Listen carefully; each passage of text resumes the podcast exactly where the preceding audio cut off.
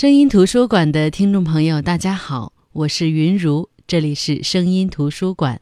喜马拉雅 FM 是声音图书馆的独家合作平台。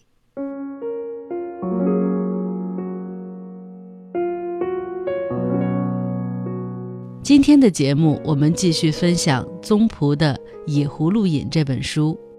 在南渡记当中，我们讲到，一九三七年七七事变发生后，北平这座历史文化名城命途多舛，明伦大学南迁，在长沙与另外两所大学合并办学。一九三八年，又与之一起迁至昆明，这就是历史上有名的西南联大。《野葫芦引》第一卷《南渡记》的最后，历史系教授孟福之的家眷们在七七事变一年后也去到云南，一家人团聚。那么今天我们来分享第二卷《东藏记》。对于《东藏记》，我当时特别期待，因为东藏昆明的八年就是西南联大的八年。宗璞作为冯友兰的女儿，跟随家人去往昆明。那八年是他长大成人的八年，也是他作为教授子弟用第一视角记录历史的八年。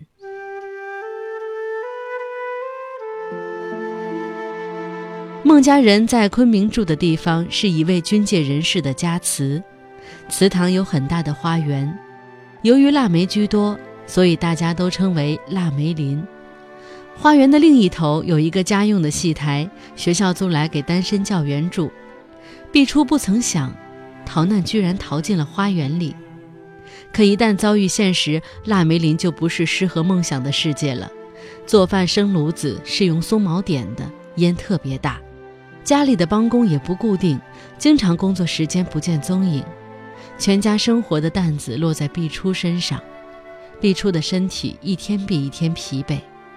亲戚心疼他，想接济他，但都被他拒绝了。这个亲戚其实就是毕初的大姐。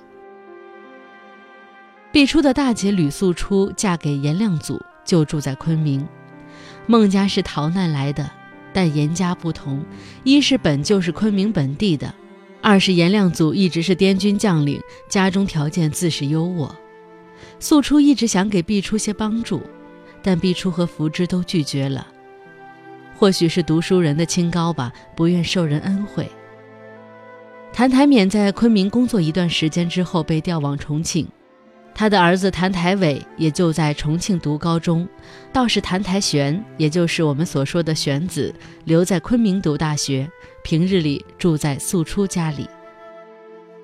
那天是吕素初的生日，吕家三姐妹携家人齐聚严家。颜亮祖是滇军嫡系部队当中的一员猛将。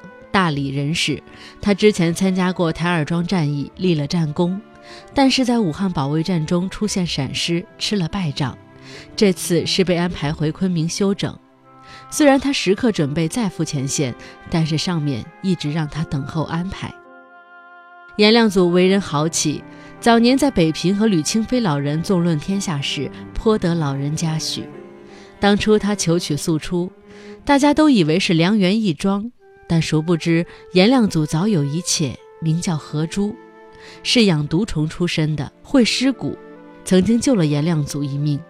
素初为人老实，没有主意；何珠精明，心眼多，所以，即便素初是正妻，但家中大小事，实际做主的则是何珠。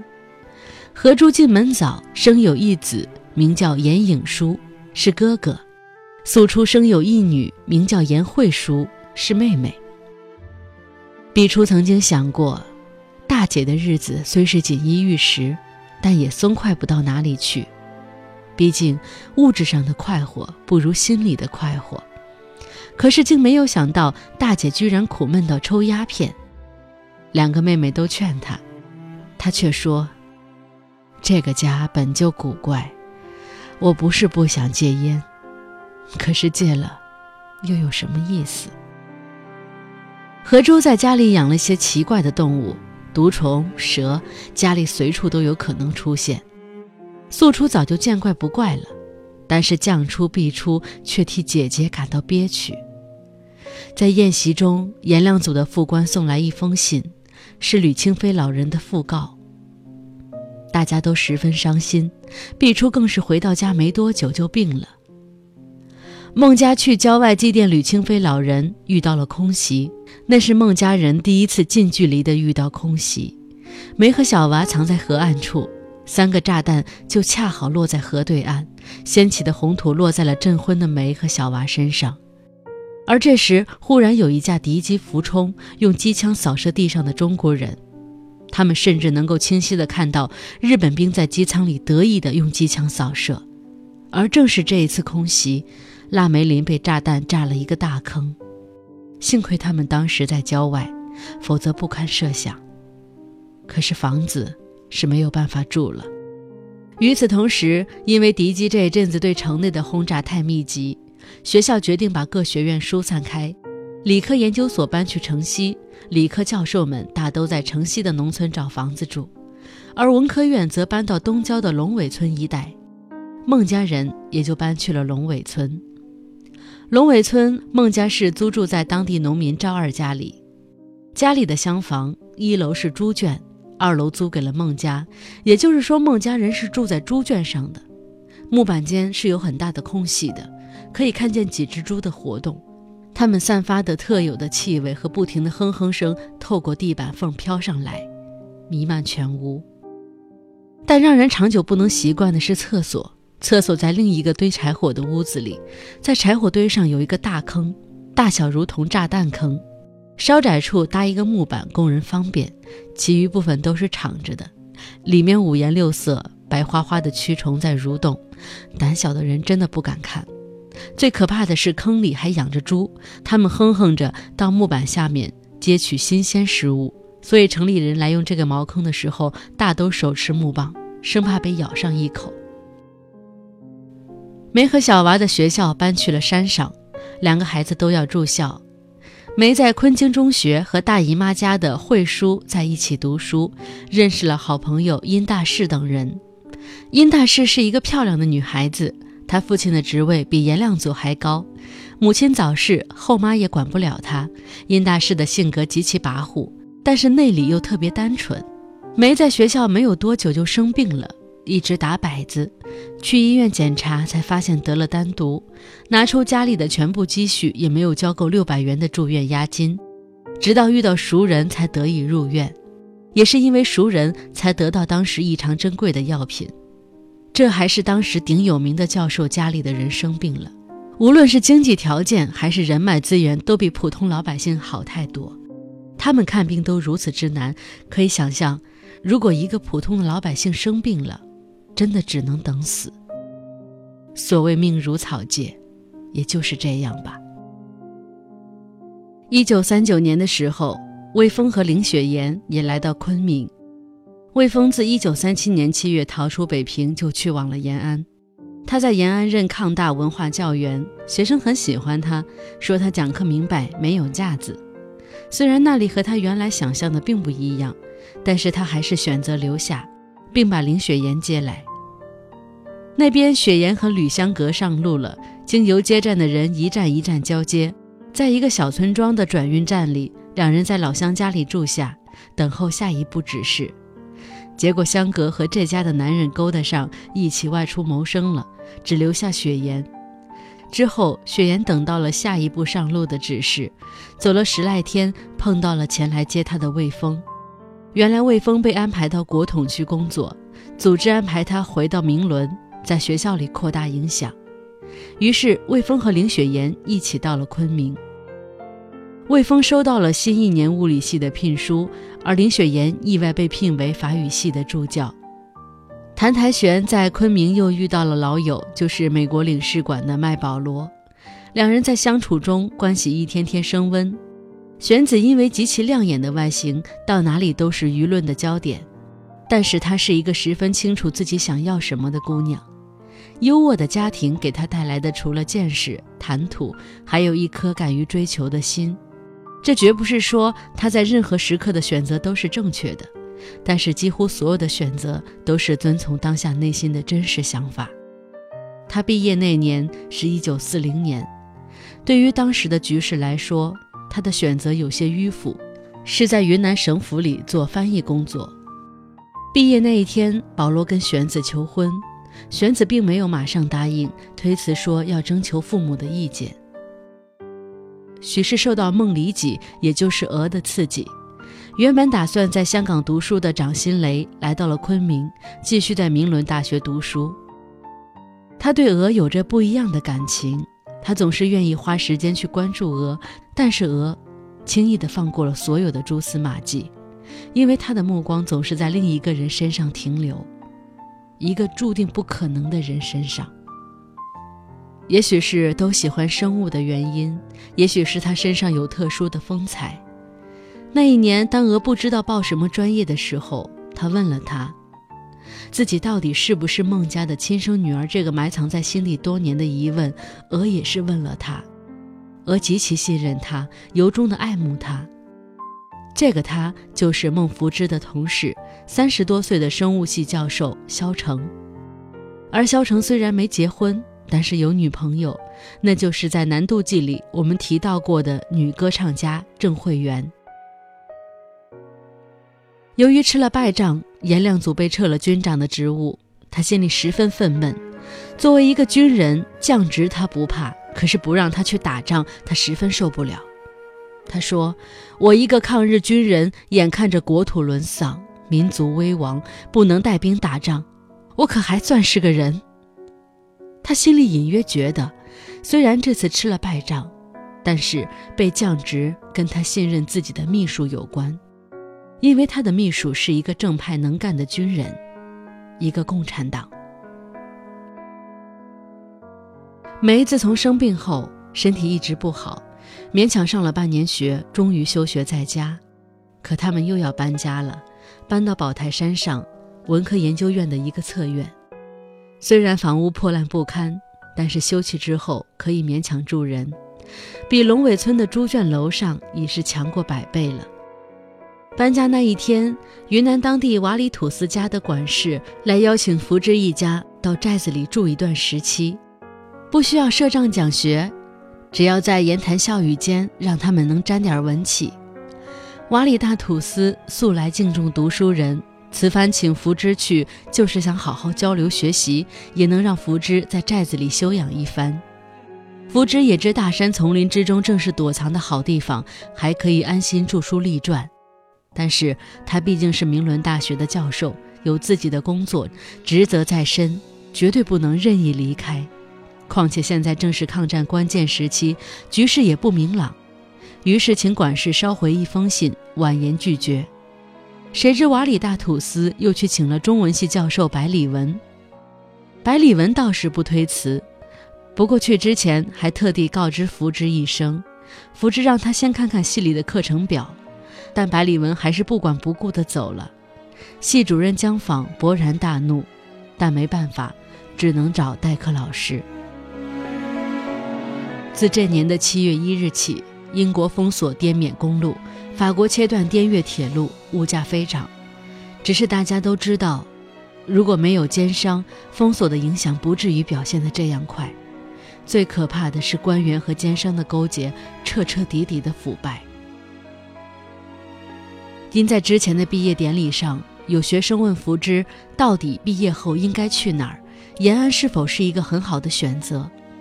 福芝没有反对学生去延安，又加上他写了一篇讲宋朝官员冗杂的文章，被人反映到重庆政府，说福芝越来越左倾了，乃至后来突然被人带走。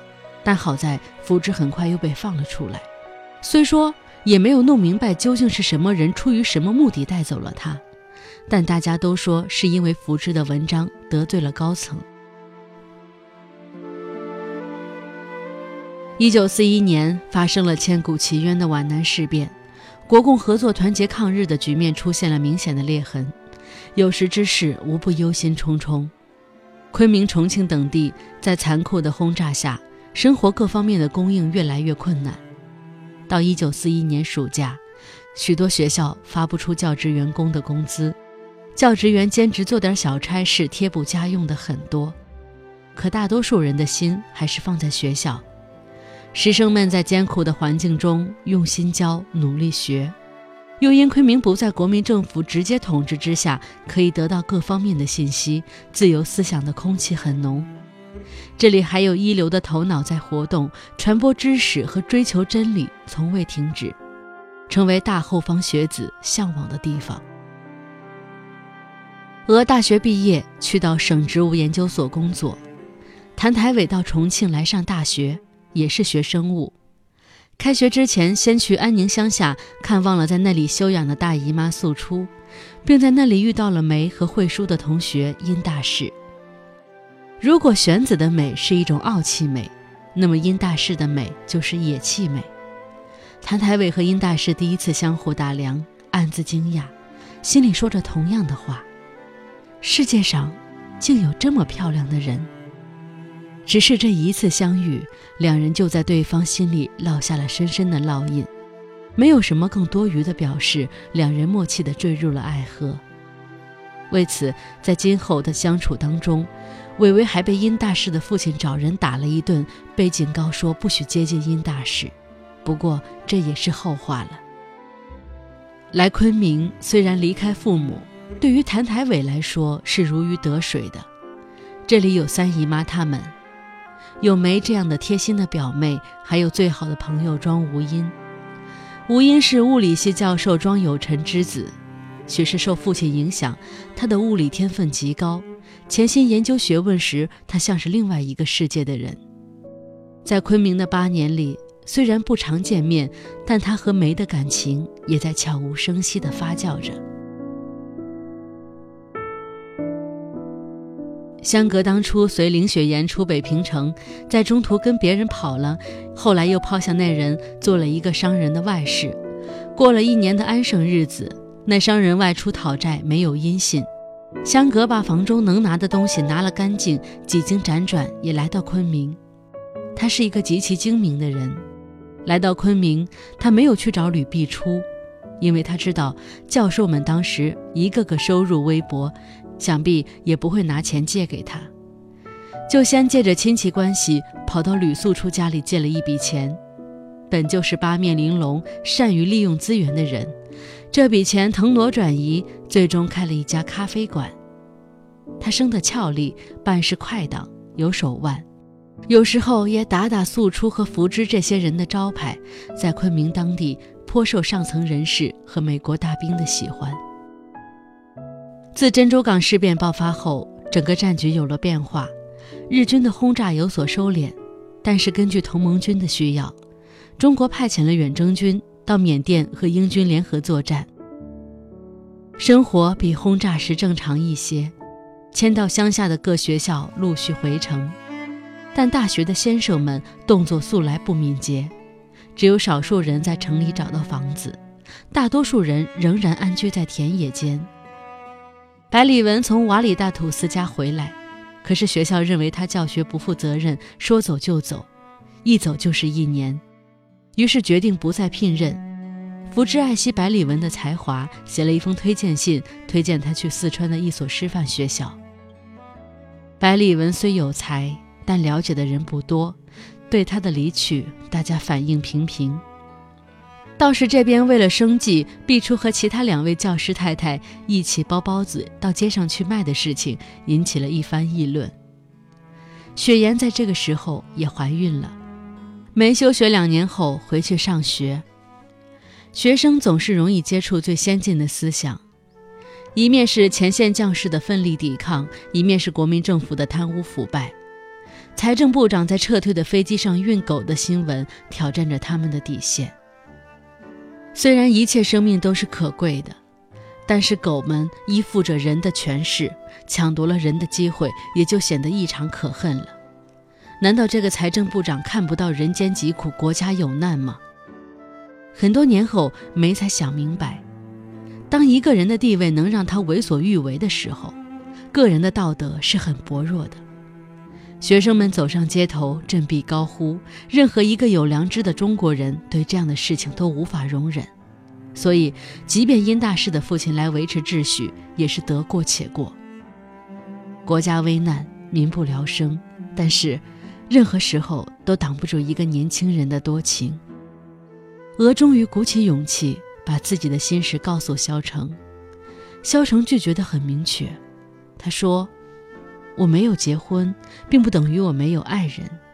我有一个世界上最美最好的女子。我们相爱不是一年两年，许多人都知道，这不是很正常。但是大家都尊重我们，你也会的，是吗？”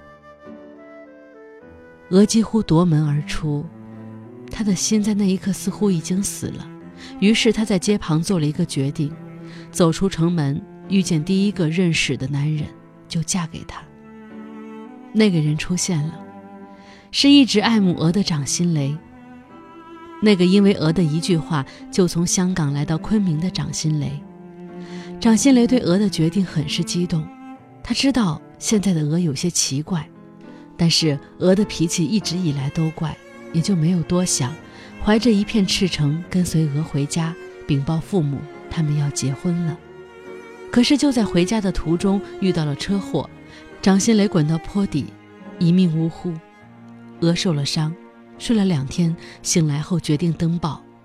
掌心雷梦里几订婚启事，掌心雷的名字加了黑框，众人看了无不叹息。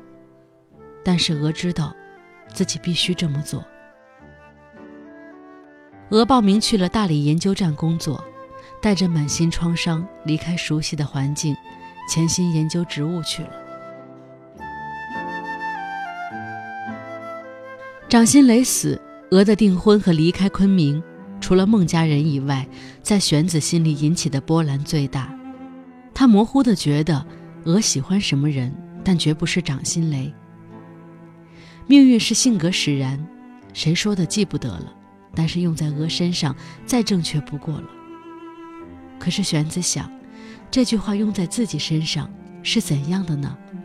他有些怀疑。玄子一直审视自己和保罗的感情，他不想等了。难道等到保罗的名字也画上黑框吗？他找了一个契机，决定答应保罗的求婚，却无奈香格看上了保罗这个香饽饽。他熟练地使用自己的一些伎俩，插在保罗和玄子中间。他倒不是真的喜欢保罗，只是他觉得保罗这个美国人的身份能给他带来便利，同时又觉得以他这种出身的人，如果能把玄子的男朋友给抢了，极其风光。如香格所愿，玄子和保罗真的分手了，连订婚那一步都没走到。雪岩生下一个男孩，取名魏灵南，只是这个孩子也是个命苦的。在出生几个月后就失去了妈妈。那天，雪岩在河边洗衣服，没站稳，一不小心被盲河水冲走了。雪岩的离去对魏峰来说究竟是什么样的打击？谁都知道，但谁都描述不清楚。孟家人终于搬回了昆明城，家里人让玄子到美国留学，玄子的手续办了一半，又停了下来。他的心在魏峰和许岩的儿子那里，仿佛那里有一个什么牵挂着他。他经常去看魏峰的儿子，不怕别人有闲话，也不怕苦和累。书中的这些孩子们好像一夜之间长大了。梅穿着朴素的旗袍，行动间已显婀娜。他和李莲的女儿李知薇都考上了名伦大学，吴音也长大成人。颜亮祖被再次启用出征沙场，魏峰走了，接到组织的任务离开了昆明。走之前，他把儿子留给了玄子。虽然对于一个黄花大闺女来说这十分不妥当，但是他琢磨来琢磨去，觉得玄子是最合适的，而且玄子也觉得应该这样。这一年的开学，秦校长致辞说。抗战以来，大家倍尝艰苦，可是从不气馁。我们已经过了这么多年跑警报的日子，现在总算脱身出来了。可是时局仍不容乐观。我相信我们不论在什么样的情况下，都会同心协力，竭尽绵薄，把合格的人才交出去。滇西是个重要的门户，我们必须打胜。打胜仗有一个重要条件，就是和盟军很好的合作。那就需要翻译人才。我们学校无论哪一系的学生都通晓英语，需要时都可以做出贡献。已经有同学参加了远征军，为抗战直接出了力，这是值得欣慰的。今天让我特别高兴的是，我不只看见一年一年学生们毕业之后为国效力，也看见孩子们都长大了，他们会是一份力量。是的，军情紧张，滇西滇南的战场都需要翻译。教育部决定征调四年级学生到军队服役。至此，冬藏记结束。冬藏记是四本书里我最喜欢、最期待的，因为这是西南联大的八年，是最让人惊讶的八年。这八年里，许多人死，许多人生，只有昆明的蓝天依旧。它没有留下一点被敌机破坏的痕迹，在这样的天空下，在昆明这片土地，和各种各样的不幸、困难、灾祸搏斗，继续生活，继续成长，一代接着一代，